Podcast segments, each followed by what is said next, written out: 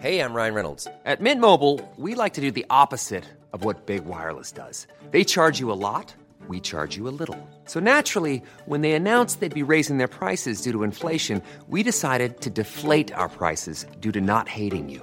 That's right. We're cutting the price of Mint Unlimited from $30 a month to just $15 a month. Give it a try at mintmobile.com slash switch. $45 upfront for three months plus taxes and fees. Promo rate for new customers for limited time. Unlimited more than 40 gigabytes per month. Slows. Full terms at mintmobile.com. C'est Julie Gerbet du podcast À Poil et avant d'écouter votre épisode, j'aimerais partager avec vous, mes chers auditeurs, restaurateurs, entrepreneurs, dont l'emploi du temps est millimétré et les finances mises à mal par l'inflation, ma découverte d'une solution assez idéale, je dois dire, en cas de besoin express de cash. Lancé par BPI France, la banque d'investissement française soutenue par l'État, les prêts flash permettent d'emprunter en deux temps trois mouvements, en ligne et sans paperasse superflue, jusqu'à 75 000 euros, avec un déblocage des fonds en 7 jours. Rénovation énergétique, innovation, développement marketing ou renfort de trésorerie, tous les besoins sont bons, alors rendez-vous sur flash.bpifrance.fr. Mes chers compatriotes, je suis heureux de vous dire ce soir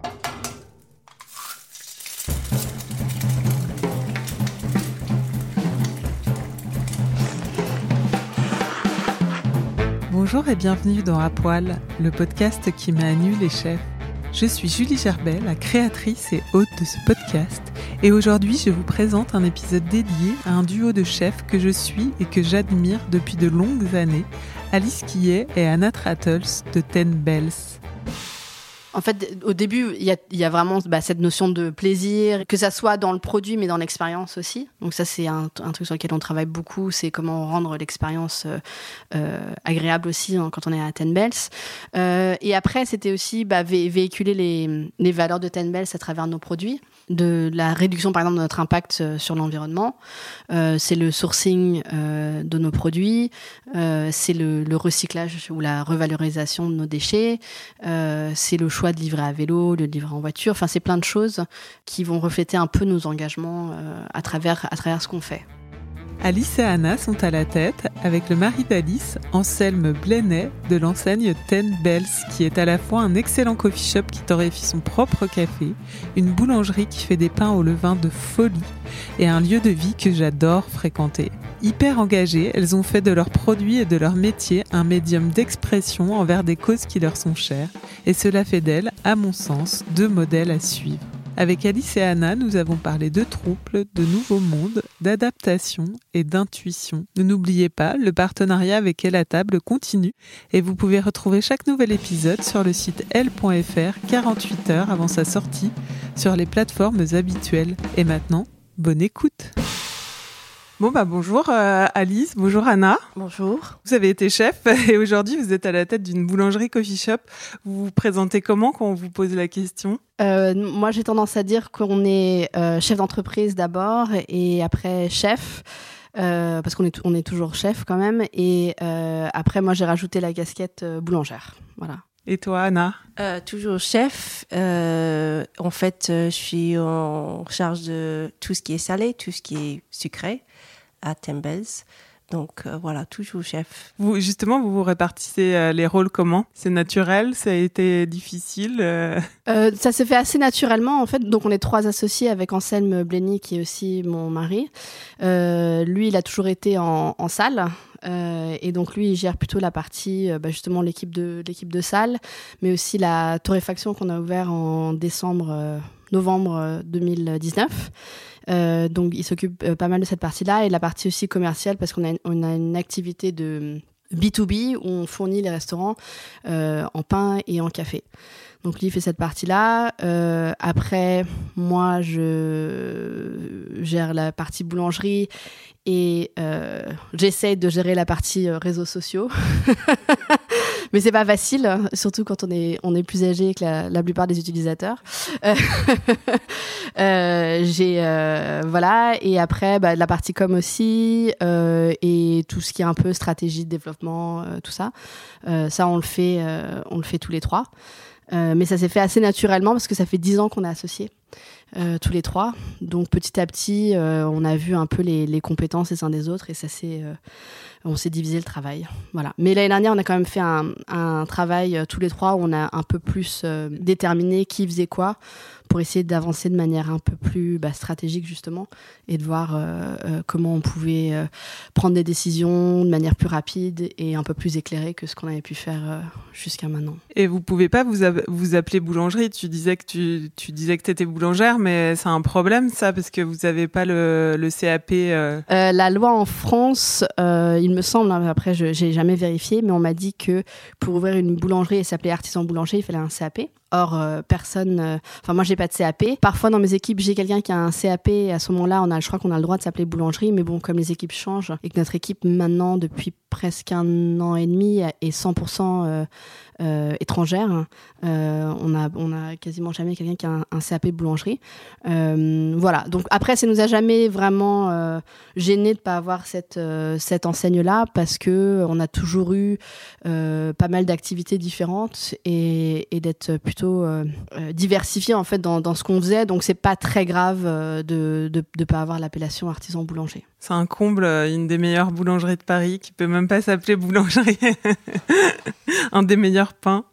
Et vous avez commencé, ce qu'on disait, euh, co-chef euh, au Bal Café, entre autres, euh, et vous êtes devenue boulangère. Qu'est-ce qui, enfin, je caricature boulangère, ce qu'on a dit, vous faites plein de choses, mais entre autres, super boulangère. Quelle mouche vous a piqué? Bah, en tout cas, pour le, en fait, donc avec, avec Anna, on était au bal pendant six ans. Euh, dans le 18e. Et c'est là qu'on a commencé à faire la cuisine ensemble. Euh, et, pour la boulangerie, c'est moi en fait qui a instigé ça. À un moment donné, je, m'embêtais un petit peu et j'aimais bien faire des projets. Euh, donc j'avais fait un petit peu de charcuterie et je voulais essayer d'autres choses. Et un jour, il y a une amie qui m'a dit tu devrais essayer le, le pain en levain et d'acheter le livre de Tartine à San Francisco. Et voilà, j'ai fait ça. Et en fait, c'est un peu comme si j'étais euh, en anglais, on dit dans le rabbit hole, dans le comme dans Alice au pays des merveilles, euh, quand elle quand elle traverse le miroir et qu'elle va à un nouveau monde. Voilà, j'ai découvert tout un un, autre euh, un autre métier. Enfin, au début, même c'était plus un hobby qu'un métier. Et je faisais du pain en levain à la maison beaucoup. et j'envoyais des photos à mes amis qui en faisaient aussi. Il y en avait pas beaucoup à l'époque. c'était il y a il y a six ans, je crois. Euh, et euh, la seule personne que je faisais dans la restauration qui faisait du pain, c'était James Henry, qui faisait du pain à Bones. Donc euh, lui, lui me, me renvoyait aussi des photos de son pain. et puis après, j'ai commencé à en faire au bal, en petite quantité, parce qu'on continuait quand même à travailler avec le boulanger qui nous fournissait. Et puis, je suis allée faire des stages à l'étranger, à Mirabel à Copenhague, et après à Tartine, justement, à San Francisco. Euh, et en rentrant, on en a discuté entre nous et on a dit, bah, on n'a qu'à essayer euh, d'ouvrir une boulangerie euh, euh, au Levain à Paris. Il y en a pas. Et en plus, on avait, euh, on avait trouvé un local par la CEMEST, qui est l'agence de la ville de Paris, qui coopte des, des locaux dans des zones où en fait ils veulent remettre des commerces de bouche. Et justement, dans le, dans le 11e arrondissement, donc, il y avait un énorme local de, de 220 mètres carrés qui était destiné à être une boulangerie. Et donc, on a postulé par la mairie pour avoir ce local. Et ce qui est génial, c'est qu'on donne le fonds de commerce. Euh, donc, il n'y a aucun fonds de commerce à acheter. Bon, après, il faut financer tous les travaux et c'était un bloc en béton avec rien dedans. Mais euh, voilà, après, on est propriétaire du fonds de commerce et on peut le revendre. Euh, comme, voilà, mais on a juste un, loyer à payer. Euh, et donc, on, on, a postulé en se disant, ben voilà, si ça marche, c'est ce qu'on va faire. Et puis, si ça marche pas, on se développera autrement et on fera, on fera autre chose. Vous vouliez quitter le bal café à l'époque? Oui, parce que là, pareil, c'était un, en fait, c'est un, un lieu culturel qui dépend d'une association. Il n'y avait pas de fonds de commerce non plus. Euh, et euh, ça faisait six ans qu'on était là-bas et au bout d'un moment, si on n'a rien, on a créé une clientèle et on a, on a créé une, euh, enfin un commerce en fait. Et du coup, on avait, on avait rien à, à vendre ou enfin de, de, significatif. Donc voilà, on avait déjà quand même, ça faisait. Vous arriviez au bout peut-être du lieu. Oui, on arrivait aussi au bout. C'est une super opportunité pour se pour se lancer. on avait déjà le Ten Bells du canal Saint-Martin parce que ça, on l'a ouvert en 2012. Euh, donc ça faisait déjà pas mal de temps que ça, ça marchait bien. Et on savait que le, café de spécialité, c'était quelque chose qui nous tenait à cœur. Et donc, euh, de développer la marque euh, Ten Bells en café de spécialité, c'était toujours aussi une option. Et en fait, le fait que ce local dédié à la boulangerie, le fait que moi, la boulangerie m'intéresse et qu'on ait envie de développer le, café avec plus loin peut-être l'objectif de faire notre café nous-mêmes, Euh, voilà, c'était un peu la, le- ce, ce qui nous intéressait. Toi, ça a été aussi une révélation pour toi, le pain? Euh, moi, je gère pas du tout le pain en fait. Je laisse à Alice. je sais faire et euh, ouais, c'est un plaisir de faire ça de, temps en temps dans la cuisine. euh, mais j'ai- j'aime beaucoup faire Tu fais les sandwichs les avec sandwichs le pain. salades avec le pain. Ouais, voilà. Donc récemment, on avait développé les autres pains spéciaux pour les sandwichs spéciaux. Du coup, ça a évalué l'équipe euh, entière en fait. Donc c'est bien en cuisine, ouais, de partager euh, la cuisine entre boulangère, pâtissier, tout ce qui est salé et euh, ouais, beaucoup d'inspiration. Tu parles au féminin, vous êtes surtout des filles? Euh, pas maintenant, non. Maintenant c'est euh, égal, je crois, il me semble. Et vous avez, euh, vous avez hésité au moment de changer ou, ou c'était assez euh, clair et vous étiez assez décidé au moment de, de, de quitter le bal café c'est quand même une sacrée... Je crois que euh, c'était assez clair, c'était le bon moment. On a tous eu euh, les enfants en plus, donc c'était vraiment une décision pour euh, pas travailler le soir aussi, le week-end. Enfin, maintenant on travaille le week-end, mais et euh, d'avoir une vie euh, famille et travail et d'essayer de faire les deux et pas euh, rater une pour l'autre. Et ouais, c'était c'était ça aussi. C'était plus facile avec l'activité euh, Ten Bells que, que Bal Café. C'était plus évident de de- d'organiser le travail pour avoir une vie de famille. Au début, c'est toujours euh, chargé, c'est toujours difficile quand tu ouvres un nouveau truc. Mais là, je crois que là, on arrive à un bon moment, on a une bonne équipe. Euh, on, on déléguait plus qu'avant parce qu'avant on avait tout fait nous-mêmes euh, tout le temps. C'était un peu euh, un, control freak, je veux dire. Euh, donc c'est beaucoup mieux là. Maintenant, on arrive à un point. oui, je crois que c'est plus équilibre. enfin, ça, ça dépend s'il y a une pandémie ou un grève voilà les autres choses qui arrivent comme ça. Mais ouais. Pour revenir au pain, qu'est-ce qui t'a intéressé dans le pain euh, et qu'est-ce qui t'a fasciné autant? T'arrives à l'expliquer? Euh, oui, en fait, en fait c'est assez, euh, c'est assez marrant parce que quand on est chef, on a l'habitude d'utiliser euh, plein d'ingrédients différents et les transformer. Et, bon, il y a une transformation intéressante entre le produit brut et le, et le plat qui, qui en découle. Mais avec le pain, enfin pour moi, c'est vraiment une, une transformation comme, enfin comme nulle part où on a vraiment trois ingrédients de l'eau, de la farine et du sel qui indépendamment sont pas très bons. Euh, personne ne mange de la farine, personne ne mange du sel tout seul. Bon, l'eau évidemment, on en boit indépendamment, donc la, l'eau, la farine, le sel, qui sont les, les ingrédients principaux du pain en levain, euh, sont pas très bons. Donc, personne n'a envie de manger ni de la farine toute seule, ni, de, ni du sel euh, tout seul.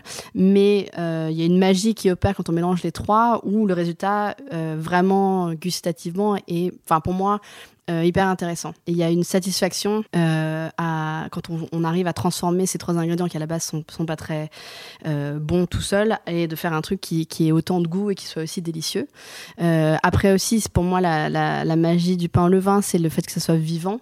Euh, et que ça soit quelque chose qu'on, dont on doit s'occuper, qu'on doit observer. Bon, il y a des, évidemment, il y a des, des raisons euh, scientifiques pour tout ce qui se passe euh, euh, dans un levain, mais euh, je pense qu'on on peut avoir aussi un peu une, une approche euh, euh, euh, intuitive et un peu euh, euh, sensorielle en fait quand on, on fabrique du pain parce que même moi je comprends pas toutes les réactions euh, chimiques qui se passent euh, dans la dans la pâte mais euh, on peut développer une sorte d'intuition et de et d'a- et d'apprivoiser un peu la, euh, son levain et après sa pâte et sa façon de de faire du pain. Et donc même si on- moi je mélange les trois mêmes ingrédients tous les jours euh, euh, depuis quatre ans maintenant, euh, c'est toujours aussi fascinant et c'est toujours aussi satisfaisant parce que chaque jour est, différent et en fonction de la météo, de la farine, et y a, enfin le, le résultat est plus ou moins différent. Je pense que les clients ne s'en rendent pas compte, mais nous, en tant que, boulanger, on goûte tous les jours euh, le pain, on prend des notes et on arrive à,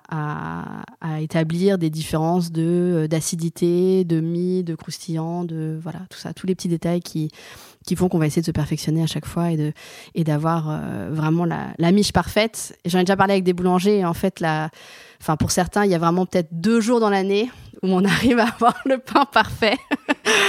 et que voilà et que c'est vraiment le et ça on, on, le ressent au plus profond de euh, de son corps mais que mais que mais que sinon il y a toutes les enfin tous les jours il y a cette quête de est-ce que aujourd'hui va être le jour où je vais faire vraiment le, la, la miche parfaite? Voilà c'est un défi intellectuel euh, que vous, lancez. Un peu de, de geek, euh, geek du pain. Ouais. Est-ce que vous essayez tous les jours de, en fait, le, le but c'est de reproduire, euh, oui, tous les jours cette miche parfaite, un peu. Enfin, j'ai cette image de, de du champagne, tu vois, qui est qui est un mélange souvent pour les bruts sans année où les chefs de cave ils essayent de refaire un peu le même goût, tout, enfin, d'avoir le même goût avec des assemblages des raisins différents d'une année sur l'autre. Et là, c'est un peu, enfin c'est pas que c'est un peu pareil, mais, mais dans le sens où euh, vous essayez d'avoir une linéarité quand même avec des produits qui sont vivants, ce que tu dis. Oui, voilà, c'est, enfin, c'est déjà, enfin, on a une, une responsabilité envers nos clients d'avoir une régularité euh, quand même, euh, parce que eux, ils, servent notre pain dans leur restaurant et vis-à-vis des clients qui viennent acheter leur pain dans la boutique. mais oui, c'est ça en fait, c'est, pour ça qu'on on goûte tous les jours, qu'on en parle, qu'on prend des notes et qu'on qu'on va aussi pour ceux qui débutent euh, apprendre à mettre des mots euh, pour décrire en fait euh, les différentes acidités ou les différentes textures en bouche ou les différents croustillants de la croûte. Toutes ces choses-là, en fait, on, on, va, on va travailler dessus et on va, on va essayer de, de créer une sorte de, de vocabulaire Ten Bells qui va correspondre un peu à, à ce qu'on essaye de, de, créer. Et justement, apporter votre regard aussi sur, sur cet aliment phare de la, de la culture française, c'était un, un, une, quelque chose que vous aviez envie de faire quand vous avez commencé? Euh, Bah oui, on a, en fait, euh, j'y ai pas mal pensé. Enfin, on, en a beaucoup parlé entre nous aussi. C'est, on a toujours eu un peu ce, euh, ce côté outsider euh, de la restauration, en fait, parce que euh, bah pour ceux qui savent pas, le Bal Café, c'est un, un, restaurant où faisait de la gastronomie anglaise. Euh, donc ça, c'était c'était Anna la pilote euh, sur sur ce projet-là parce qu'elle avait travaillé à Saint John à euh, and Wine à, à, Londres. Donc on est arrivé à Paris en 2009 et on a dit bon on va ouvrir un restaurant anglais. Et là, tout de suite, les gens ont dit non mais vous êtes fous, euh, ces personnes veulent manger de la cuisine anglaise. Ils avaient tous des très mauvais souvenirs de leur séjour linguistique euh, euh, et de ce qu'ils avaient mangé. Donc déjà, ça c'était, mais bon, ça a bien marché. On a fait découvrir le brunch anglais, tout ça, donc on a eu, on a eu pas mal de succès avec ça. Et, euh, et, après, quand on a dit, bon, bah, maintenant, le café de spécialité, c'était un peu pareil parce qu'on était parmi les premiers coffee shops à faire du café de spécialité. Et déjà, les Français aussi nous disaient, mais bon, le café, la, la culture du café en terrasse à Paris, elle est, très bien. Euh, tout le monde adore boire son café au comptoir. C'est pas la peine de changer quoi que ce soit. Et en fait, bah, on a dit, bah, non, euh, vous vous rendez pas compte, mais euh, ce qu'on boit dans une brasserie, c'est un monopole en général euh, de la maison Richard. C'est du café qui est pas de très bonne qualité, qui est pas moulu pour la, pour chaque Euh, et là, pareil, on a dit, bah voilà, on va faire ça différemment et on va un peu montrer euh, que qu'on n'est pas obligé de, faire ça comme ça. Et après, pour le pain, nous, on avait remarqué qu'il y avait quand même un peu une, crise dans la boulangerie française, dans le sens où euh, l'artisan boulanger est un peu sacré et euh, on ne demande jamais euh, d'où viennent les ingrédients, comment c'est fait. En fait, les, le consommateur français a l'habitude de demander euh, maintenant de plus en plus d'où viennent les légumes, d'où viennent la viande, le poisson, mais le pain, c'était vraiment genre on n'y touche pas. Euh, tout va bien. Il y a un monopole, comme tu disais pour le café. Euh, il y a un monopole des moulins de, de, farine qui. Exactement. Et après, ce sont des, des, des, des entreprises qui sponsorisent énormément les boulangeries. Euh, et déjà, l'économie d'une boulangerie est assez compliquée euh, parce que ça demande beaucoup de travail et on peut pas avoir beaucoup d'employés. Enfin, bon, c'est compliqué. Donc, du coup, qui aide les, euh, les boulangeries en leur donnant du matériel, du merchandising, enfin, tout, tout ce qu'il faut. Et enfin, tu peux faire le test dans une boulangerie et leur demander d'où viennent leurs farines. Et la plupart des, des gens savent pas vraiment, en fait. Et c'est pas toujours du, du blé français, c'est pas toujours du blé local, voilà, bref. Et donc, nous, on s'est dit, bah voilà, euh, on va pas faire des baguettes déjà, euh, et on va avoir une, une transparence sur euh, le, la, la, provenance des produits, et on va pas avoir les sacs estampillés avec le logo du, du fournisseur de, de, farine, et on va vraiment faire notre, notre truc à nous. Et tant pis, au début, les gens nous demandaient, mais pourquoi vous faites pas de baguettes On est en France, pourquoi il n'y a pas de viennoiserie Alors, explique-nous une bonne fois pour toutes, pourquoi vous ne faites pas de baguettes?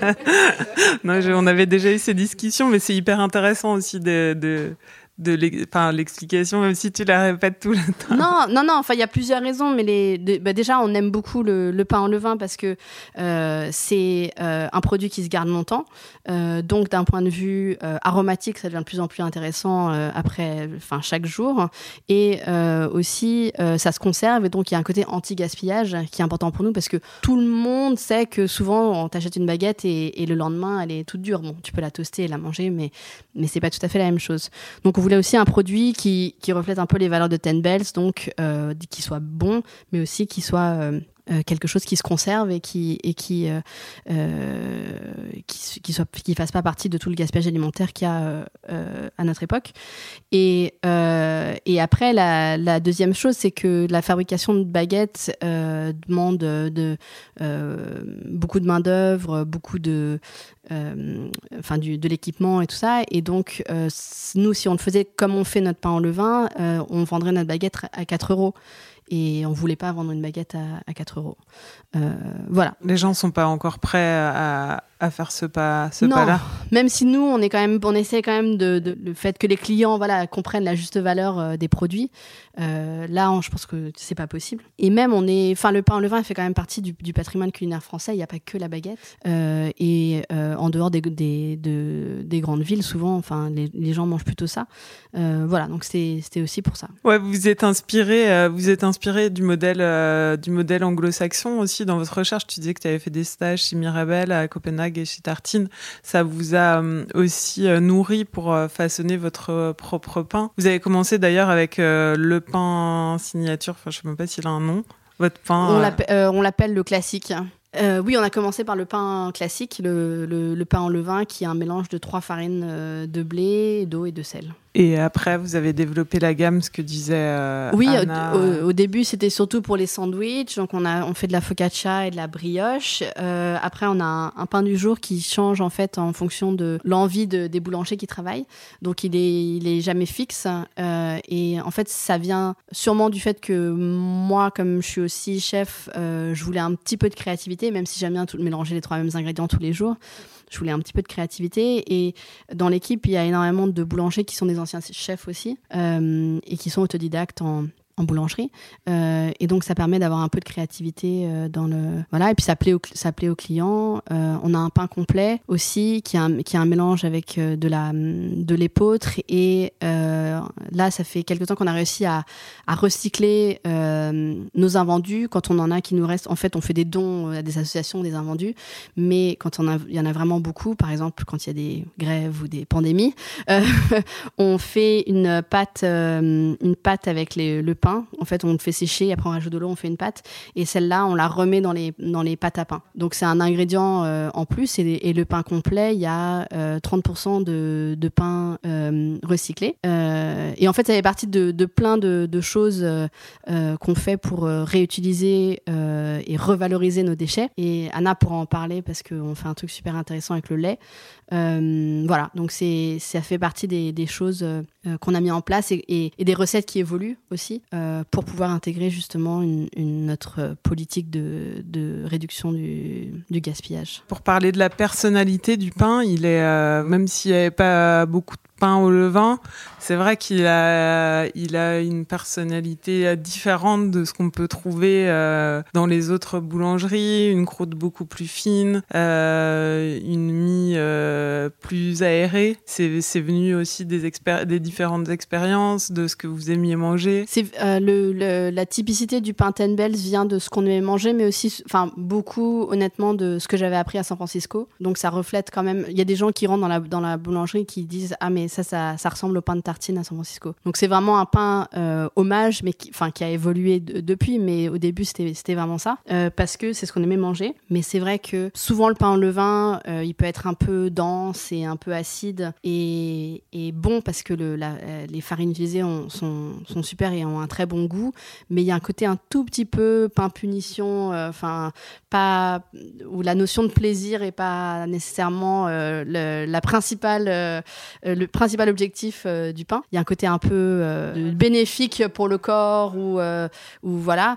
et donc nous, peut-être aussi parce qu'on est restaurateur, on voulait vraiment que ça soit le pain euh, gourmand et qu'il y, y a principalement le plaisir et après euh, le côté évidemment bénéfique parce qu'il y a une euh, digestibilité, parce que voilà, c'est des, des farines bio et tout ça.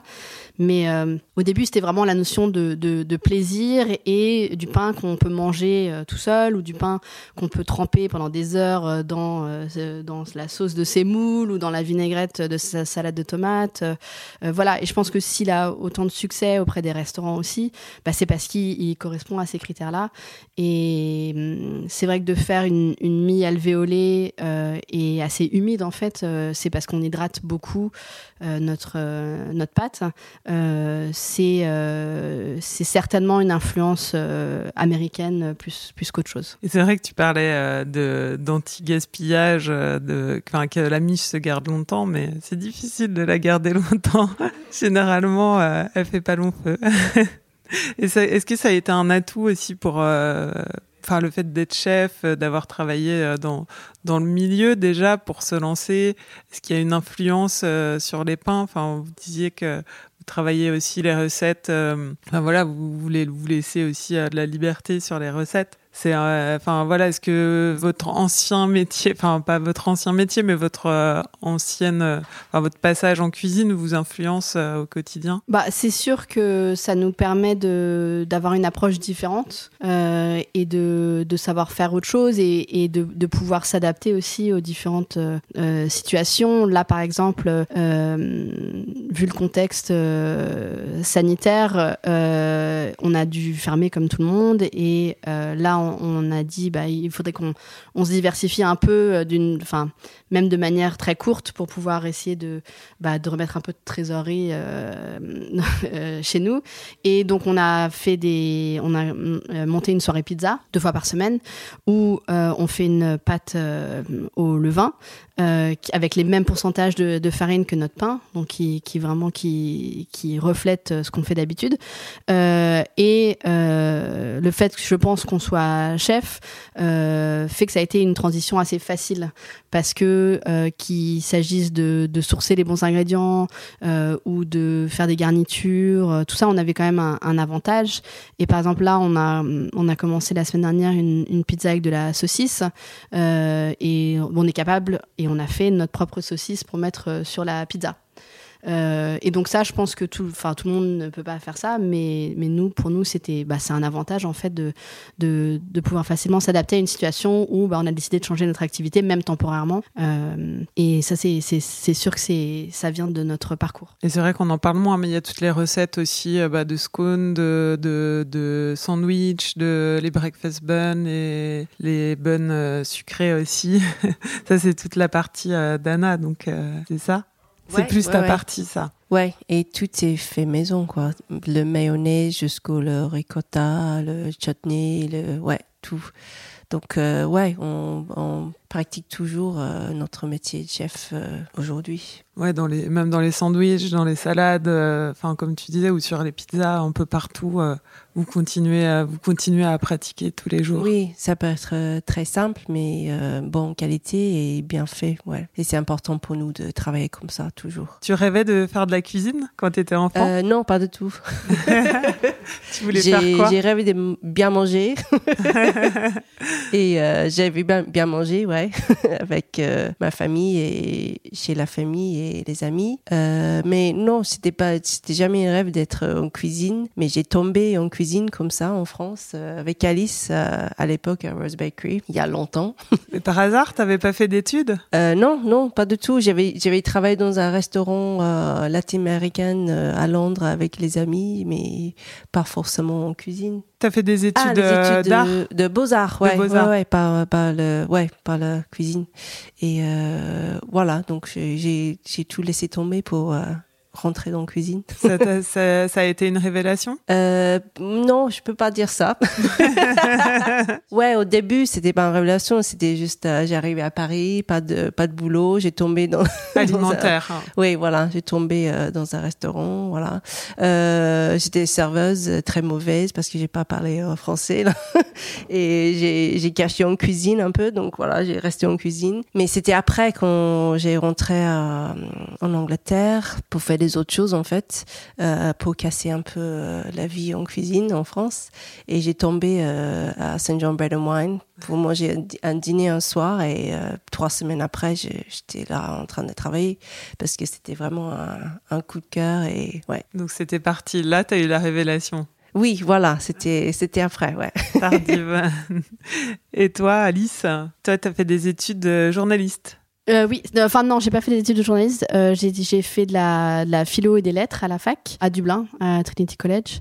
Et euh, après la fac, bah, je suis allée travailler à, à Rose Bakery parce que je pensais peut-être vouloir être chef. Et c'est là que j'ai rencontré Anna. Donc on était les, deux premières chefs là-bas, rue des Martyrs, en 2003. Mais au bout d'un an et demi, j'étais pas sûre que je voulais faire ça parce que c'était bah, difficile, pas bien payé. voilà, j'étais pas, j'étais pas tout à fait sûre de vouloir faire ça. Donc je suis partie voyager et après en rentrant au bout d'un an, euh, comme j'avais fait des études de lettres en, anglais, j'ai postulé pour travailler un, un journal, euh, l'Herald Tribune, qui n'existe plus maintenant. euh, mais euh, et j'ai travaillé trois ans là-bas. Et comme c'est le système anglo-saxon, on peut entrer dans ce genre de- de- d'entreprise et commencer par faire des photocopies. Et puis après, petit à petit, on, peut proposer des sujets, on peut faire plein de choses. Donc j'ai bossé au, sport, aux pages point de vue, enfin opinion, euh, à, la, à la rédaction où j'apprenais à être SR, enfin plein de choses différentes. Euh, et euh, après, au bout de trois ans, mon mari a eu un job à New York. Et donc je suis partie à New York pendant deux ans où j'ai travaillé pour le magazine Monocle, qui est un mensuel qui fait de l'actualité, business, culture, euh, design. Et euh, voilà, dans le bureau euh, US, le bureau Amérique qui, qui supervisait l'Amérique du Sud et l'Amérique du Nord. Et c'était hyper intéressant, mais au bout de deux ans et demi à New York, on s'est dit qu'on voulait rentrer en France. Et euh, c'est là qu'on, je sais pas si c'était sur Skype ou au téléphone, mais Anna nous a dit que qu'on lui avait proposé un, projet donc au bal euh, parce que c'était, en fait, ils avaient d'abord euh, contacté euh, Rose Bakery euh, qui avait dit euh, non, nous on a d'autres projets, mais vous devriez demander à, Anna et Alice Ansem parce qu'ils sont toujours hein, assez intéressés et peut-être que ça pourrait marcher. Donc elle nous a appelé à New York en disant voilà, il y a ce projet-là, euh, ça vous dit et, euh, et on a dit bah ok, on y va. Et donc on est rentré à Paris on avait un an avant que les travaux soient terminés et que le, tout soit lancé en même temps. Parce que le bal c'est une salle d'expo euh, dédiée donc à l'image document et une euh, librairie. Euh, donc il y avait tout à, lancer en même temps et on est rentré à Paris. Et en attendant de monter le projet, on s'est dit bon bah on va tous retourner en cuisine ou alors dans un restaurant parce que ça faisait longtemps qu'on n'avait pas fait ça. Enfin surtout pour Anselme et moi. Anselme avait travaillé avec nous à Rose Bakery aussi. Donc on est tous Ah, les vous trois. étiez rencontrés tous les trois là-bas? Euh, non, moi je le connais parce qu'on était au lycée ensemble. hein. Euh, mais euh, tous les trois, on avait déjà travaillé ensemble, Euh, ce qui était quand même assez important avant de se lancer en tant qu'associé. Euh, et euh, donc Anselme est allé travailler dans un à Willy's Wine Bar euh, pendant un an. Euh, moi, j'ai travaillé à la laiterie Sainte-Clotilde dans le 7e. euh, tout en faisant des piges pour Monocle. Et euh, Anna a un peu bossé dans, dans quelques restos, mais elle avait une petite fille de six mois. Euh, voilà, donc il y avait aussi ça à, à gérer. C'est chouette de voir que vous ayez grandi ensemble et que vous continuez à, enfin, que le, le trio euh, dure euh, depuis ce temps. Ouais, c'est un peu comme un comme un mariage en fait. Un mariage à trois. Enfin, je veux pas être super cheesy, mais euh, il y a des hauts et des bas, euh, mais il y a une sorte de d'engagement euh, au début et après on essaie de rester fidèle à cet engagement, mais euh, évidemment c'est pas toujours facile. Euh, après, on a eu d'autres associés, on a eu d'autres projets qui sont plus ou moins terminés. Je dis pas que qu'on a eu un parcours euh, idéal euh, et linéaire parce que c'est c'est quand même c'est quand même très difficile hein.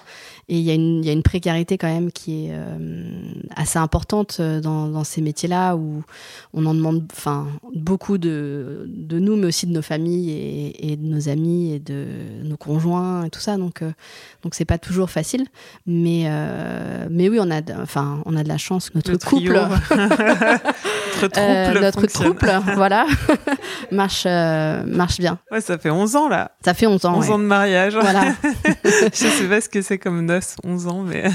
je sais pas c'est aussi mes mes 11 ans de mariage en plus donc je devrais regarder Ouais, une grosse partie aujourd'hui de votre business se fait en B2B. C'était, c'était, est-ce que c'était voulu ou pas du tout? C'est venu. euh, C'était pas du, enfin pour le, le pain, c'était pas du tout voulu. Euh, on a ouvert euh, avec des retards sur les travaux euh, et on avait un peu dépassé notre budget et on était un peu dans une situation assez difficile, extrêmement stressante. Euh, et on savait pas trop comment on allait terminer l'année. On a ouvert en juillet, fin juillet euh, de 2016. Et on était, enfin, c'était vraiment pas une, une période facile. Euh, et, heureusement, des, des amis de la restauration nous ont dit Ah bah tiens, moi j'ai besoin de ça, moi j'ai besoin de ça. on a le, nos amis de Quixotic qui ont euh, la Candelaria, le Marie-Céleste et donc qui venaient d'ouvrir les grands verres au Palais de Tokyo. Euh, Josh et Karina qui nous ont dit bah, on fait les travaux du restaurant, on, ouvre une buvette, est-ce que vous pouvez nous faire tous les jours des sandwichs et tout ça? Donc on a fait ça. Il euh, y a Flo qui a le café du coin et Jones et tout ça qui nous a dit bah, nous on va vous prendre du pain aussi. après ses associés qui ont d'autres restos comme les Père Pop nous ont pris. Et donc petit à petit on a commencé à faire du B2B, mais c'était vraiment pas du tout, c'était même pas dans notre business plan. Ah oui? Ouais. Et maintenant, c'est un tiers de notre chiffre d'affaires. Ouais, c'est beaucoup ce que j'allais dire, puisque c'est vrai que vous fournissez, enfin, on retrouve le pain dans Ouais, on fournit euh, plus de 70 restaurants. Et donc, ça, ça nous a. Je pense qu'on aurait fermé si on n'avait pas eu euh, cette euh, activité-là. Ouais. Ah ouais, carrément. Ouais, carrément. donc, on leur doit beaucoup. et après, petit à petit, le bouche à oreille. après, il y avait cette démarche aussi du fait que ça soit une fermentation naturelle. Donc, pour tous les restos qui proposaient du vin nature et qui voulaient bah, que qu'il n'y ait pas de, levure industrielle dans leur pain comme dans leur vin. Voilà, donc c'était cohérent avec un peu l'air du temps aussi. Euh, voilà, donc c'est pour ça qu'on a, on a, je pense que ça a marché. Et après, encore une fois, on comprenait un peu les, en tant que restaurateur, les impératifs et les besoins des restaurants, euh, et on a pu s'adapter euh, un peu à eux. Et bah, justement, le fait que le pain se conserve plusieurs jours, ça permet de faire plusieurs services, voilà. Et qu'est-ce qui guide Tu parlais de gourmandise, mais qu'est-ce qui guide vos, votre production Je sais pas si on veut dire votre production, mais qu'est-ce que vous avez envie de transmettre aux clients à travers votre production, à travers vos pains à travers vos, produits? En fait, au début, il y a, vraiment bah, cette notion de plaisir et de que ça soit dans le produit, mais dans l'expérience aussi. Donc ça, c'est un, truc sur lequel on travaille beaucoup, c'est comment rendre l'expérience euh, euh, agréable aussi hein, quand on est à Ten Bells. Euh, et après, c'était aussi bah, véhiculer les, les, valeurs de Ten Bells à travers nos produits.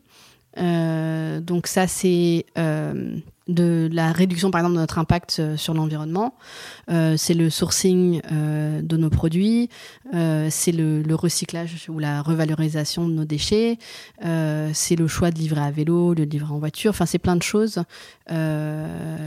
qui vont refléter un peu nos engagements à travers ce qu'on fait. Après, on est loin d'être parfait. On est toujours en train d'adapter tous les jours notre notre sourcing, notre notre façon de travailler et tout ça, mais ça fait partie des choses qui, en fait, sont devenues des priorités. Euh, et ça, c'est vraiment quelque chose qui, même si ça fait 11 ans qu'on travaille ensemble, c'est vraiment quelque chose d'assez récent, en fait, d'avoir de, euh, voulu euh, mettre en place ces priorités-là et en faire quelque chose de, une sorte de ligne éditoriale, en fait, pour, pour Ten Bells et aussi un, une façon de recruter, une façon de communiquer, enfin, plein, de, enfin, plein de choses, en fait. Je sais que c'est hyper important, justement, dans votre, dans votre modèle et dans, dans, dans vos produits aussi. Mais euh, j'ai un, une tradition, c'est le questionnaire aller-retour. voilà.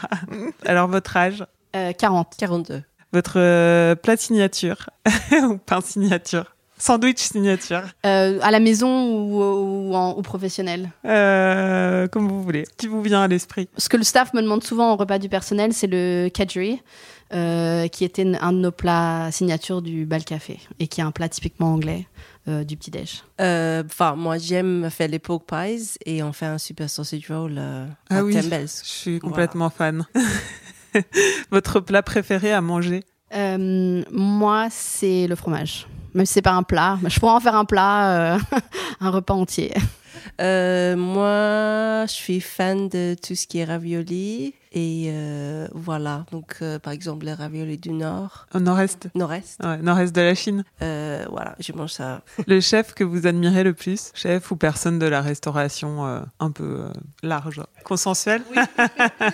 Je ne sais pas s'il y a des, des, chefs en particulier que, que, que j'admire. Enfin, il y, en a beaucoup et trop pour en choisir un seul, mais j'admire énormément toutes les femmes qui travaillent dans notre milieu parce que c'est vraiment pas facile.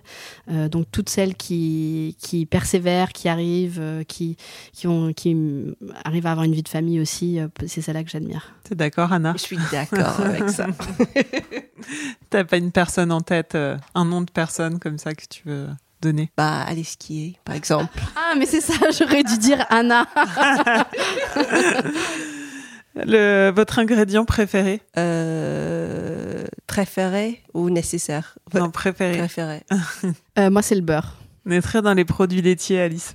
Oui, et pourtant, je, je ne bois pas de lait. mais tant que c'est de la, si c'est de la crème, la crème, j'aurais pu dire la crème fraîche aussi.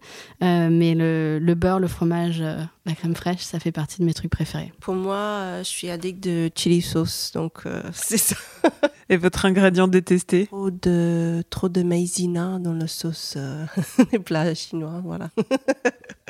Moi, j'ai pas vraiment, honnêtement, j'ai pas de, d'ingrédients que, que je déteste. que vous aimez pas Non, il n'y a pas un truc que t'aimes Euh, pas. Non. non, pour Anna, je pensais que tu détestes quand il y a des pistaches dans les terrines. ah oui, les, quand on n'enlève pas la peau des, des, poivrons, des poivrons rouges, ça, c'est, ça me rend dingue. Mais voilà, ça, c'est plus un. Un, Un toc de un toc, mais, que, mais pas un ingrédient que, que j'aime pas. Votre ustensile fétiche J'ai ramené du Japon un écumoire, euh, un petit écumoire, qui d'ailleurs est à Ten Belt dans la cuisine. Et voilà, c'est ça. Tu l'adores. Je l'adore, ouais. Votre dernier meilleur repas? Bah, c'est dur parce qu'on n'a on n'a pas été beaucoup au restaurant ces six derniers mois. Je, je mange un kebab euh, près de chez moi à Montreuil, c'est un super kebab. Une fois par semaine, donc pour ce moment, euh, c'est ça pour moi. Ça Voilà. Faudra que tu nous donnes l'adresse. Hein Zantos à Montreuil. Et toi, Alice? Euh, Peut-être que le dernier meilleur repas que j'ai fait, c'était pendant le, le confinement quand j'ai eu, mes- eu 40 ans. Et euh, on était ce- dans le sud-ouest au bord de la mer. Et donc on a mangé des linguini au crabe. Euh, et ma mère m'a fait un cheesecake. Le Ça, meilleur repas le meilleur repas de, de l'année. voilà, c'était ça. Et j'ai bu du morceau aussi, donc c'était très bien. Et le meilleur compliment qu'on vous ait fait? Enfin, euh, c'est peut-être pas le meilleur, mais, mais en tout cas, ce qui fait toujours très plaisir, c'est quand les, les gens me disent qu'ils ont acheté un pain et qu'ils en ont mangé la moitié avant même d'arriver chez eux ou de, ou de passer à table. Voilà, ça, ça me fait toujours plaisir. Euh, pour moi, c'est aussi un peu la même chose, mais que les gens, euh, ils reviennent chaque jour pour un truc spécifique, genre un breakfast bun ou un scone, ou euh, voilà, et ils sont fidèles à cette plat.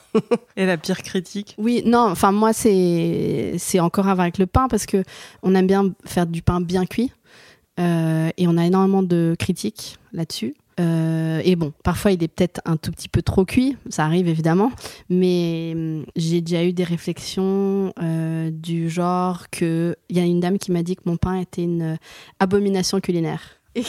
En même temps, t'as pas rigolé? Euh, non, enfin, c'était tellement euh, surprenant. Et en fait, elle trouvait qu'il était trop cuit. euh, et que elle pensait que j'allais lui donner un cancer parce que les, les, la croûte trop cuite était cancérigène. Donc, c'est- enfin, c'est une critique, mais après, c'était tellement, tellement fort que exagéré que voilà, c'est surprenant quand même. Qu'est-ce qui vous amuse le plus chacune dans votre euh, quotidien? Qu'est-ce que vous préférez faire dans votre quotidien? Parce qu'on fait tous des choses, euh, Oui. voilà, aussi euh, par euh, obligation, mais euh, qu'est-ce qui vous plaît vraiment dans le métier? Bah, dans- certainement à Tembes dans la cuisine où on partage, euh, tout le monde partage le- la cuisine. Donc euh, il y a pas mal de gens et tout le monde euh, vient de des pays différents et euh, il y a toujours euh, une histoire ou un jeu de mots ou un, un truc à apprendre et c'est un- c'est vraiment un, un très sympa euh, atmosphère. Voilà. Euh, euh, moi, j'ai j'ai quitté un peu la production euh, de pain quotidienne.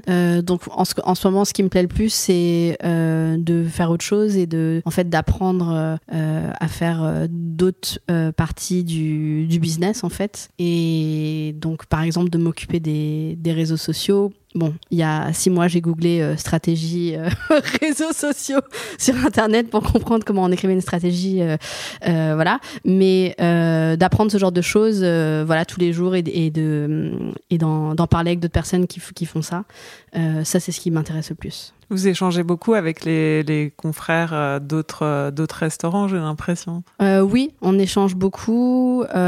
Pendant le confinement, il y a eu pas mal de, groupes WhatsApp et de, groupes Instagram de restaurateurs pour un peu s'entraider. Mais après, oui, on échange beaucoup. Moi, j'ai tendance surtout à échanger avec les femmes dans notre milieu. Euh, mais oui, c'est vrai qu'il y y a quand même une, surtout en fait pour la, communauté internationale euh, et la, enfin la communauté euh, un peu de cuisine, enfin de quartier, bistrot, voilà. Je j'échange pas avec des chefs trois étoiles. Enfin c'est c'est rare, voilà. Vous êtes, euh, bah, on parlait d'engagement tout à l'heure. C'est vrai que vous êtes euh, très engagé euh, bah, dans la vie réelle et sur les sur les réseaux sociaux. Euh, bon, on va commencer par le thème de l'écologie. On va parler après des autres des autres thèmes. Mais vous avez euh, bah, arrêté d'utiliser du plastique euh, dans toute la cuisine. Euh, ouais, le film est ouais. terrible. Ouais. Mais ça, c'était dur à faire? Euh, on était sur le dernier rouleau de terrible.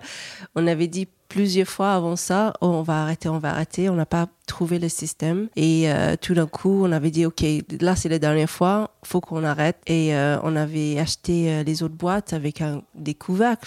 c'est un truc simple, mais... Et euh, on, avait, on avait juste arrêté un jour à l'autre. Ah ouais, ouais. vous êtes vraiment mis un gros défi. Et ok, Allez, faut stop. qu'on faut qu'on se débrouille demain, tu vois.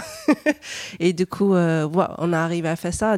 Souvent, on se met en situation, ok, maintenant, on, On essaie arrête. de faire ça et on, on retourne euh, pas en arrière, tu vois. C'est, on arrive euh, Et vous avez acheté, euh, c'est quoi C'est de la cire d'abeille, je sais plus, euh, les trucs en cire d'abeille pour remplacer, non? Non, pas Non, dans vous faites, la cuisine, euh, ouais. Non, on utilisait, euh, on utilise le papier pour, euh, pour euh, Papier sulfurisé Voilà, un peu euh, pour euh, arrêter le crème pâtissier, euh, un petit, euh, une peau, voilà, euh, par exemple. Mais sinon, on met les couvercles et tout est, euh, tout est facile avec ça. Et en fait, c'est pas ouais. si difficile d'arrêter, tu en veux fait, dire euh, c'était pas du tout difficile à arrêter, ouais. Parce que vous en on, utilisiez on beaucoup. lave plus euh, les, les couvercles, on, on cherche plus les couvercles dans les bacs, mais euh, oui, c'est, c'était facile en fait. Ouais, je, ouais, je crois que tout le monde peut faire ça. Hein, c'est ouais. Et il y a plein d'autres choses aussi. euh, ben, Alice parlait de, du pain réutilisé.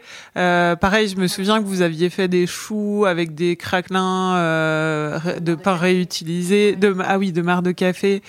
Euh, le, le lait aussi, euh, tu disais Ouais, tout à l'heure. On garde tout le lait qu'on utilise pour faire les cappuccinos et tout ça. Euh, on garde tout ce qui reste dans le petit pichet, dans le frigo, et on réutilise ça pour faire notre propre ricotta. Euh, donc le ricotta c'est pour les quiches, les salades, les tout ce qui est salé, les sandwichs. Et avec le tout ce qui reste, le petit lait, le whey, on utilise euh, souvent euh, pour braiser euh, un, un échine de porc toute la nuit ou pour mettre faire un, un, espèce de caramel avec, on fait réduit ou remettre dans le pain. Donc on essaye le plus de tout utiliser. Et il y a, comme ça, il y a moins de gaspillage. Et c'est intéressant parce que tu es un peu forcé de, de découvrir les autres recettes, des autres systèmes euh, à, à utiliser tout ce qui reste. Voilà. Et ça se fait.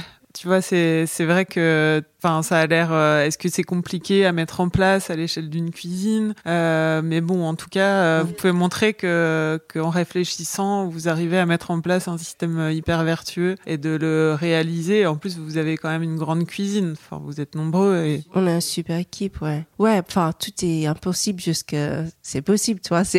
C'était pas Nelson Mandela qui avait dit ça. Mais ouais, dès qu'on met en place un système, comment on utilise ça, comment on fait ça, qu'est-ce qu'on on garde ça pour combien de temps, euh, et tout est clair, donc euh, c'est facile à, à impliquer euh, dans la cuisine pour l'équipe. et l'équipe vous suit là-dessus? Enfin, ils sont ils sont assez euh, réceptifs Ouais, à ouais, ça? Ils sont tout, tout à fait motivés de faire ça aussi euh, avec nous. Ils ont les aider, euh, ils ramènent aussi. euh, voilà, c'est ouais, c'est une super équipe. Je voulais juste ajouter qu'on a beaucoup de stagiaires qui viennent euh, d'un peu partout dans le monde. Et en fait, on a beaucoup appris aussi, euh, surtout dans ceux qui sont un peu, un peu plus avancés en termes d'écologie. Et donc, on apprend beaucoup de choses euh, de, de ces restaurants-là. Donc, on a des stagiaires, par exemple, de Damas à Copenhague, où ils ont un jardin potager et où, où, par exemple, eux, quand ils lavent des légumes euh, ou qu'ils font un, un, bain de glace pour stopper la cuisson des légumes, euh, ils conservent l'eau et ils s'en servent pour nettoyer le sol. Ah ouais, voilà. ouais. Donc, il y a plein d'idées à prendre de, de tous ces restos-là. Euh, et nous, comme on, on accueille beaucoup de, de, stagiaires d'un peu partout dans le monde, on a souvent, euh, on arrive à, à, en fait avoir ce genre de, de, De tips, tips, ouais. euh, pour pour mettre en place des systèmes. En fait, il y a toujours une période d'adaptation qui est difficile. Et après, trois mois après, on se dit, mais en fait, euh, on l'a intégré et, et, et voilà. Euh, mais il y a toujours aussi ce qui est important, c'est que il y a toujours aussi à, à voir si ça vaut le coup financièrement, parce que euh, si de faire sa ricotta et de recycler son lait et tout ça, ça prend euh, heures à quelqu'un euh, pour après dans un sandwich euh, qu'on vend à 6 euros, c'est pas, enfin ça vaut pas toujours le coup. Donc on a aussi toujours cet élément où on peut pas se permettre non plus de, de, de faire des choses qui vont prendre des heures et des heures et qui et qui vont nous coûter de l'argent aussi. Il y a toujours une décision à prendre. Un équilibre euh, entre les deux. Et ça s'arrête pas, bah, vos, vos convictions s'arrêtent pas à l'écologie. On parlait de l'é- de l'égalité homme-femme, par exemple, de l'engagement contre le racisme, contre les violences en cuisine. Euh, c'est important pour vous de, vous servir de votre, de, de la cuisine pour faire passer des messages euh, très forts et, une implication. euh, Ouais, c'est sûr, parce qu'on a un plafond assez grand quand même. Il y a beaucoup de gens qui passent par nous et euh, enfin beaucoup de followers sur Instagram et beaucoup de staff entre nous et les amis euh, aussi euh, dans les restaurations. Donc on a un, un grand plafond euh, et on est un peu, euh, enfin c'est notre responsabilité de parler de, tout ça euh, dans une manière correcte et euh, facile à comprendre et euh, facile d'avoir un dialogue On a mis en place au sein de Ten Bells une sorte de comité informel euh, qui s'occupe de l'engagement justement de Ten Bells, euh, qui est sur la base du, volontariat pour le, pour le staff. Et euh, on se réunit pour décider de quelles sont en fait les associations avec lesquelles on va bosser, quels sont les prochains, euh, euh, les, les prochaines grandes journées où on peut lever des fonds par exemple. Euh, voilà, donc là on a fait un, un truc pour la hum, Pride et on a levé 2000 euros pour euh, le MAG, qui est un, un- une sorte de refuge pour les jeunes de 16 à 25 ans LGBT, qui soutient et qui fait de la, enfin, de l'éducation et de la, euh, dans, les- de dans les- l'aide. euh, voilà, de l'aide. Après, on a fait, on a participé à Bakers Against Racism, où là, pareil, on a, on a levé des fonds pour une plateforme média euh, dédiée à l'expérience noire en France. Euh, on fait des choses assez régulièrement euh, pour la, la précarité menstruelle, enfin plein de choses différentes.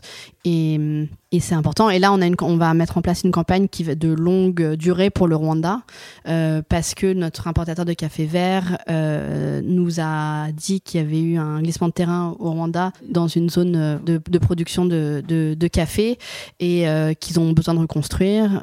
Donc là, on a déjà diffusé la page de, crowdfunding pour que les gens fassent des dons, mais on va mettre en place un truc sur, sur un an en fait, où il y aura sûrement une journée par mois où les gens pourront rajouter un, pourboire à leur consommation et euh, comme ça on récoltera de manière euh, euh, régulière quelque chose pour aider cette communauté en fait qui maintenant a plus du tout de, de travail et de même de, logement et de et de, nourriture. Donc voilà. Vous choisissez à chaque fois des projets où vous avez un lien, un lien avec eux ou des projets qui vous tiennent à cœur. Euh. Ça, oui, en fait, ça nous tient toujours à cœur. On fait ça, enfin, c'est, on fait pas ça pour euh, pour se donner bonne conscience ou donc oui, mais après c'est pas. Parfois on vient vers nous. Euh, parfois c'est les les employés qui ont un truc qui leur tient à cœur en particulier. On en parle entre nous et après on prend une décision en fonction de de tout ça. Oui, et, et les, les employés euh, peuvent remonter aussi des, des comment dire des, des associations ou des, des causes euh, via le, le comité que vous avez mis Oui, en voilà, place. tout à fait. Donc et parfois ils décident, euh, est-ce qu'on peut ce mois-ci, au mois de décembre, ils ont décidé de reverser tous leurs tips à une association. Ça c'était à leur initiative et c'est eux qui ont choisi l'association. C'est pour des enfants, je crois, qui pour qu'ils partent en vacances. Et, et voilà. Et donc là, c'était c'était vraiment de leur propre initiative. Et pour parler de l'égalité homme-femme, vous avez souffert d'être des femmes dans ce milieu-là? Enfin, ça, ça vient. Euh, Enfin, ou- oui, oui et non. Oui, parce que, enfin, on s'en est rendu compte assez vite à partir du moment où on a, on a été médiatisé en fait euh, en tant que chef. Euh, donc, on en souffre parce que dans les médias, on parle de nous. déjà, c'est, on n'utilise pas nos noms de famille. On, nous, a appelés des nanas, des jolis minois, les filles. Enfin, comme si on faisait la dinette au lieu de, gérer des restaurants et de faire de la cuisine pour euh, des centaines de personnes. Euh, mais en même temps, on en bénéficie aussi parce que de plus en plus, ils font, bah, il faut quand même mettre une femme euh, dans cet article sur ça, ça et ça. Donc, parmi les, la dizaine de, de femmes à Paris, on est toujours plus ou moins. Euh, et donc on en a un peu, on a souffert. Et après, bah, comme tout le monde, il y a tellement d'anecdotes. euh, mais euh, dans, par exemple, quand un livreur rentre en, cuisine, on, il regarde le seul homme dans la cuisine pour lui demander où est-ce qu'il met euh, la livraison. Ou euh, quand euh, quelqu'un dit ah bah complimenter le chef euh, sur euh, ce repas. Enfin les trucs euh, classiques euh, euh, qu'on entend beaucoup. Euh, mais maintenant, on a pris on a pris une décision qui est que quand on a invité à un festival ou à participer à un livre de cuisine, euh, on demande toujours qui d'autre participe, euh, combien de femmes participent et euh, on refuse de participer s'il n'y a pas une prise de conscience en fait euh, sur le voilà sur une parité euh, et que ça soit pas c'est pas juste les femmes mais les personnes racisées enfin tout parce que justement on peut se servir un peu de notre notoriété pour faire pression et faire comprendre aux gens qu'en fait on peut pas faire un livre de cuisine où il y a 100 chefs qui donnent des recettes et en avoir 10 qui sont des femmes et que tout le reste ce soit des hommes blancs. Enfin c'est pas possible. Voilà. Donc on essaye un peu de- d'utiliser notre influence euh, pour euh, pour changer ça. Pour changer les choses, montrer qu'on peut faire les choses différemment, que ce soit à ce niveau-là ou dans l'écologie, justement, vous êtes euh, aussi un modèle pour d'autres restaurants, de montrer que ça marche, qu'on peut avoir une brigade euh, paritaire. Oui, voilà, tout à fait. Et Anna, et- et moi, et Anselme d'ailleurs, on est membre du Paraberry Forum depuis le début, euh, donc qui est, une, euh, un forum qui a lieu tous les ans sur deux jours, hein, qui tourne autour de la, gastronomie vue à travers les femmes, où il y a euh, 300 femmes du monde entier qui se retrouvent sur des, thématiques différentes tous les ans.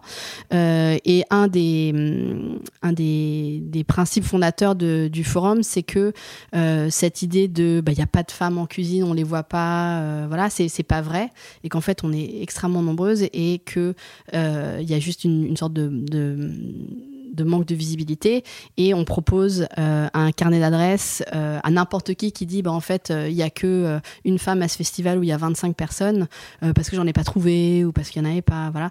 Et en fait nous on propose un, un carnet d'adresses pour dire bah voilà en fait tu cherches quoi? Une agricultrice une sommelière une chef n'importe qui on peut proposer en fait des, des options. Vous sentez que vous avez un, de plus en plus ce rôle de modèle pour la, pour la nouvelle génération? Bah oui, oui, j'espère. Euh, après, c'est important de, souligner encore une fois qu'on fait pas du tout les choses parfaitement, euh, qu'on fait beaucoup d'erreurs et c'est pas parce que on, est pour euh, l'égalité euh, homme-femme et qu'on la prêche qu'il n'y a pas de problème de sexisme dans, nos boîtes ou qu'il n'y a pas de problème de racisme ou qu'il n'y a pas de, enfin on est on n'est pas du tout exemplaire là-dessus, mais c'est- le faire rien que le fait d'essayer et de le rendre euh, prioritaire en fait est important. Mais euh, vous avez, euh, quand vous étiez plus jeune, vous avez manqué de modèles? Enfin, euh, Moi, j'ai toujours travaillé pour des femmes en cuisine. Enfin, j'ai j'ai peu d'expérience en dehors de mon expérience euh, euh, en tant que chef d'entreprise, mais j'ai travaillé dans, dans deux restos principalement, et dans les deux cas, c'était tenu par des femmes. Donc, j'avais déjà des modèles euh, de, de femmes qui, qui s'en sortaient euh, très bien et qui, et qui étaient assez euh, inspirants. Moi aussi, mais j'ai travaillé pour, enfin, les deux,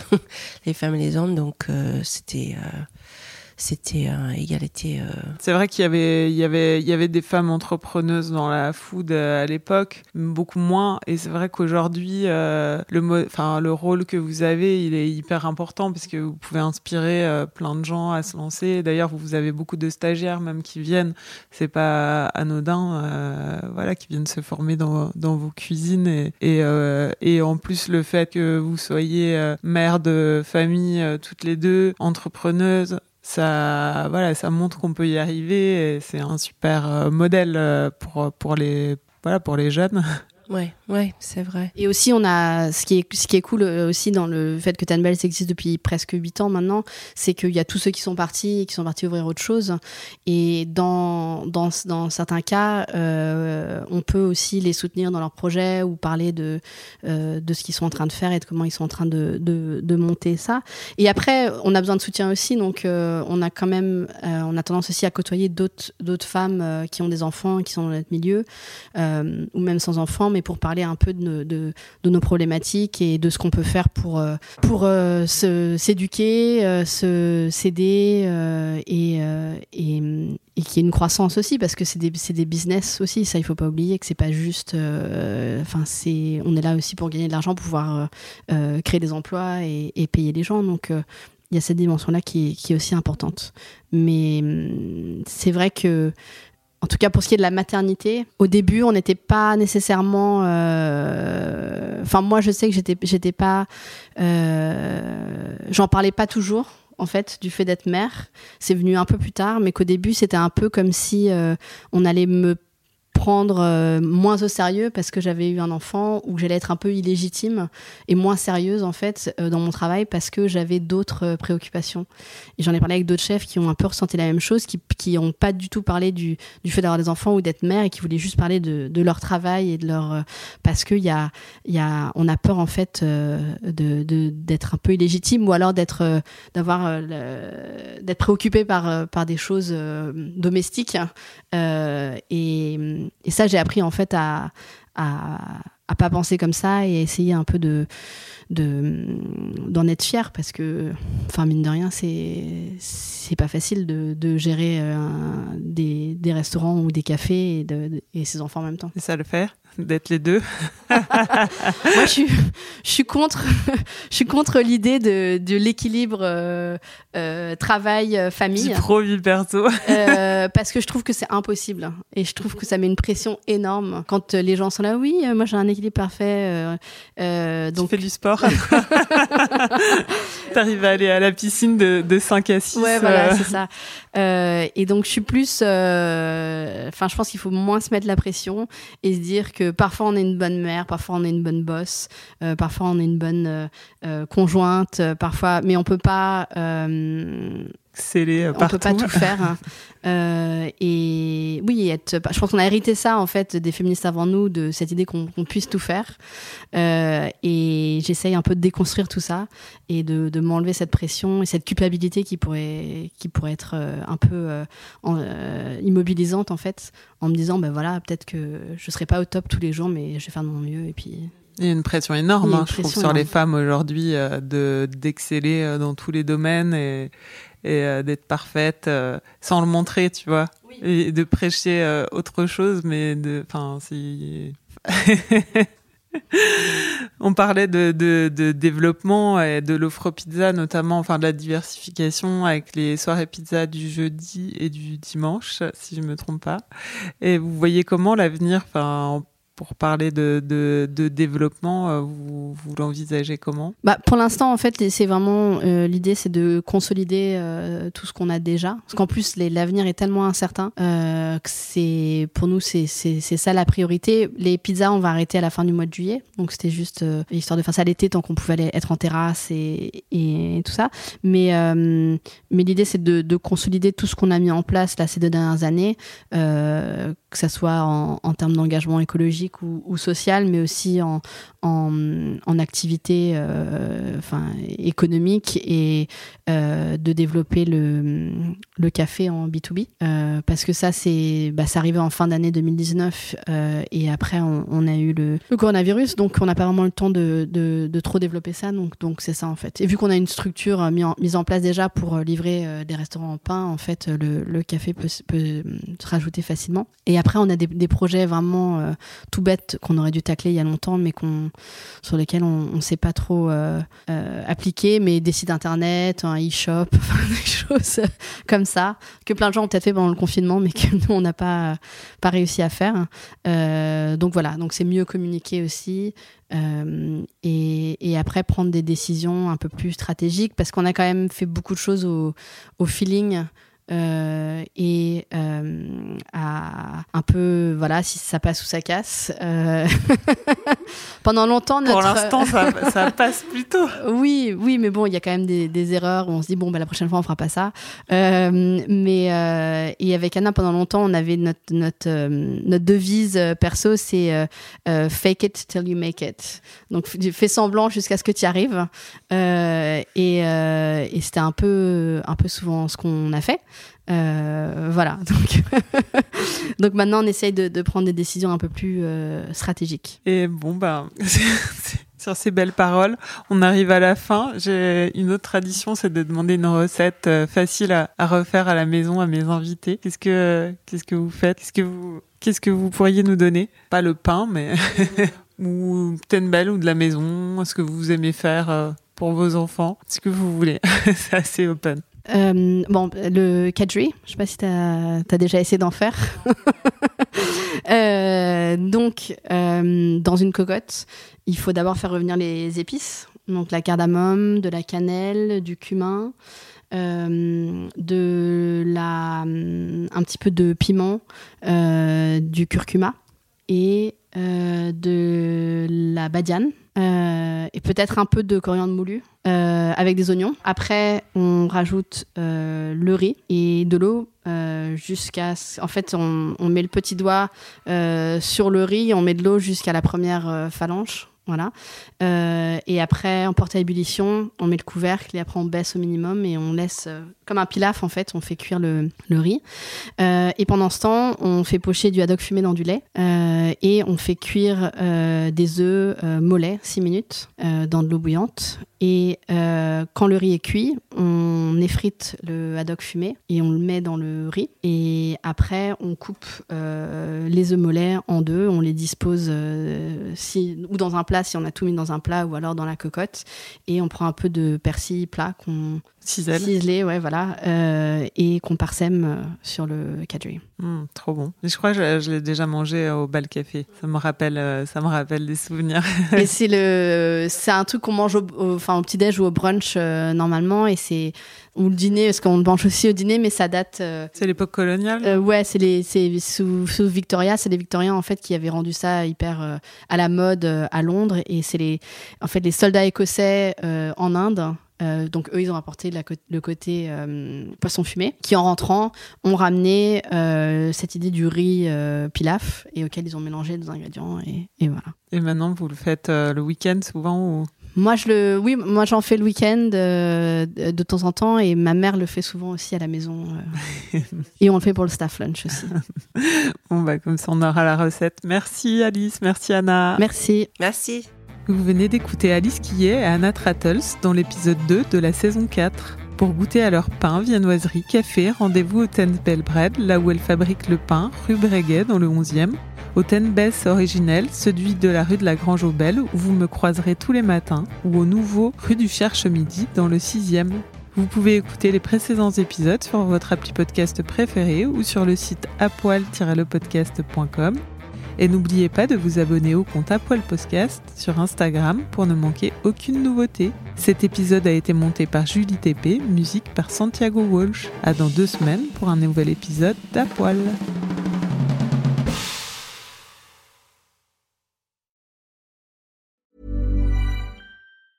Planning for your next trip? Elevate your travel style with Quince. Quince has all the jet setting essentials you'll want for your next getaway, like European linen premium luggage options, buttery soft Italian leather bags, and so much more. And is all priced at 50 to 80% less than similar brands. Plus, Quince only works with factories that use safe and ethical manufacturing practices. Pack your bags with high-quality essentials you'll be wearing for vacations to come with Quince. Go to quince.com/pack for free shipping and 365-day returns.